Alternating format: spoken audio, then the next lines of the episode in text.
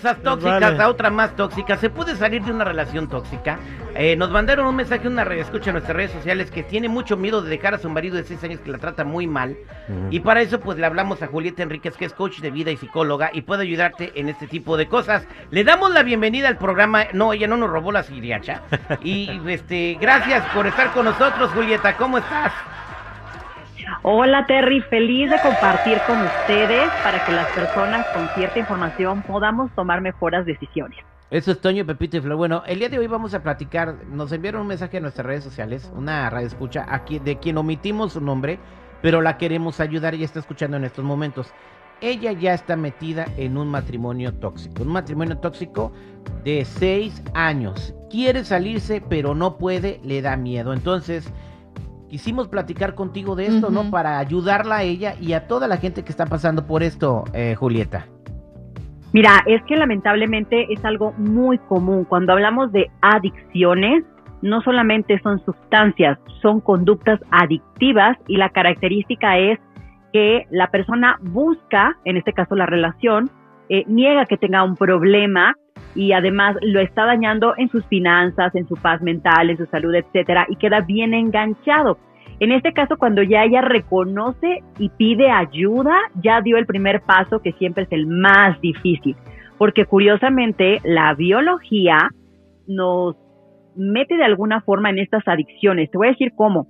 La persona que te maltrata física, mental, emocionalmente, con tantito que después venga y te haga piojito y te diga, ay, perdón, lo siento, en ese momento se te genera un shot de dopamina de reforzar, ah, es que si me quiere, ah, es que si soy importante, ah, es que si me ve, sí, sí, y, y, entonces, ¡pum!, otro enganche. Entonces salir de ahí, literal como un adicto con la heroína. Así funcionan las relaciones tóxicas. Salirse de ese lugar primero lleva a hacer conciencia de que la relación no es para crecer, no es para sentirte bien, no te está apoyando, no te está haciendo bien, te quita tu paz, te quita tu salud, te quita todo y te va deshaciendo al paso de los años. Entonces, qué bueno que esta radio escucha ya se dio cuenta, le aplaudimos porque es un paso muy valiente y ahora toca la fase número dos, cómo salimos de este lugar.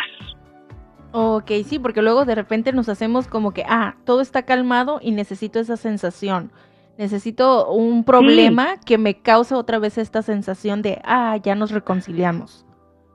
Acabas de decir algo muy importante. Las personas prefieren sentir algo, aunque no sea bueno, a no sentir nada.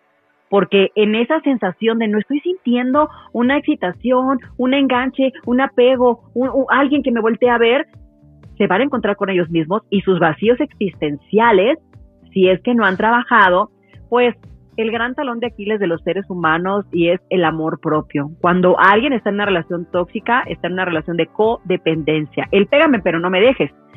Que no tiene que ser físico, o sea, el maltrato emocional, e, el, maltrato eh, también de codependencia financiera, todo esto, el que no te respeten, no te valoren, no te den tu lugar, no te, no se escuche tu voz en una relación, eso ya es maltrato.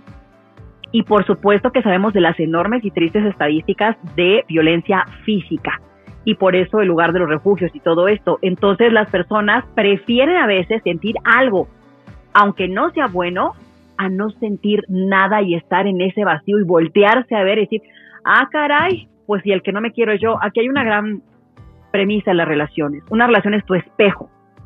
Entonces tienes la pareja para la que te alcanza, no te quejes de nada, porque, ay, es que es un egoísta, ¿de qué forma tú no te das a ti mismo? Ay, es que es narcisista, ok, ¿de qué forma eres narcisista tú también? Es que no se compromete, tú eres comprometido 100%, te cumples lo que te prometes, es un espejo y lo que nos choca nos checa. Entonces, ¿cómo salimos de ahí? Pues primero identificar, buenísimo, ya dio el primer paso. Dos, pedir ayuda, porque como cualquier adicción, no se sale solo. Y número tres, sí necesitan un acompañamiento, una red de contención, de valoración y, lo mejor siempre es cortar, cortar, hacer espacio, bloquear en redes sociales, perder contacto. Y mira, hay casos, los menos, tal vez el 1%, de parejas que están en una relación tóxica, terminan, se alejan, se sanan y a lo mejor en un año, dos o tres, regresan, pero son otra persona. Pero ya sanaron, perdonaron, porque el enganche es de dos Y aquí no hay víctimas ni victimarios. Exactamente, Julieta. Tengo una pregunta. O sea, cuando ella dice, me da miedo salir de la relación, ¿miedo a qué? Eso es lo que no... A dejar de sentir esa sensación que la hace sentirse, entre comillas, bien. Pero no es miedo a, como por ejemplo, y si lo dejo, eh, ¿cómo le voy a hacer para pagar la renta? Y si lo dejo, no, no sé trabajar, no sé hacer nada. Y si lo dejo, eh, puede ser también miedo a eso, ¿no, Julieta? Sí, claro, y sabes que muchas de estas mujeres yo las he escuchado que más bien a lo largo de los años en una relación así están desvalidadas. Entonces, esa pareja tóxica dice, ¿quién te va a querer ya divorciada, ya usada y con los hijos? O sea, tú ya no sirves para nada. ¿Quién te va a voltear a mí? Mira, a mí así me consigo otra. E incluso conozco de mamá que les refuerzan, no, mi hija, o sea, él rapidito se consigue otra, usted ya nadie la va a querer, ya está usada, o sea, así de esa mentalidad. O la pareja que le está diciendo, eres una tonta, tú ya no sirves, no estás actualizada, ¿de qué te vas a mantener? No sabes trabajar, o sea, las invalidan a tal grado que no quieren salir a buscar. Y entonces agarran este refrán de la mediocridad de más vale pájaro en mano que ciento volando, por Dios, ya se asfixió, ¿no? O más vale malo conocido que bueno por conocer, no, bueno, ¿a qué hora nos contamos esos cuentos?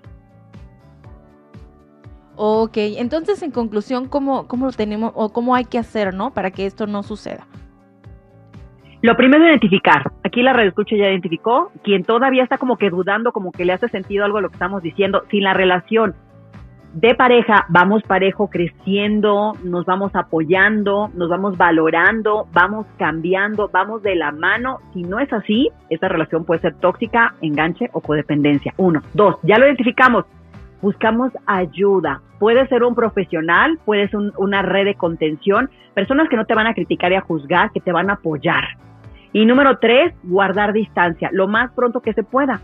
Y eso es a veces lo más difícil, pero sin embargo hay muchas asociaciones, muchos refugios, hay hoy en día pues las puertas abiertas para quien quiera tomar el valor y el coraje de salirse de un lugar, porque de alguna forma una relación tóxica es una, una zona de confort, porque salir a trabajar y ganarte la vida, valorarte a ti misma, empezar de nuevo y sacar a los hijos adelante o a ti misma y volver a renacer, es un trabajo bien fuerte, pero creo que lo vale absolutamente por tu dignidad y porque conocemos casos de violencia donde a veces la mujer ya no la cuenta.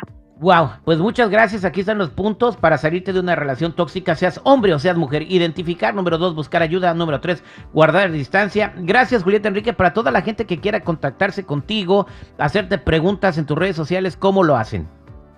Muy fácil. En Google ponen mi nombre, Julieta Enríquez, coach, y ahí aparecen mis redes sociales, mi página web, mis entrevistas y todo lo que ustedes quieran. Muchas gracias, Julieta. Que estés bien. Nos escuchamos muy pronto. Un placer acompañarlos. Buen día.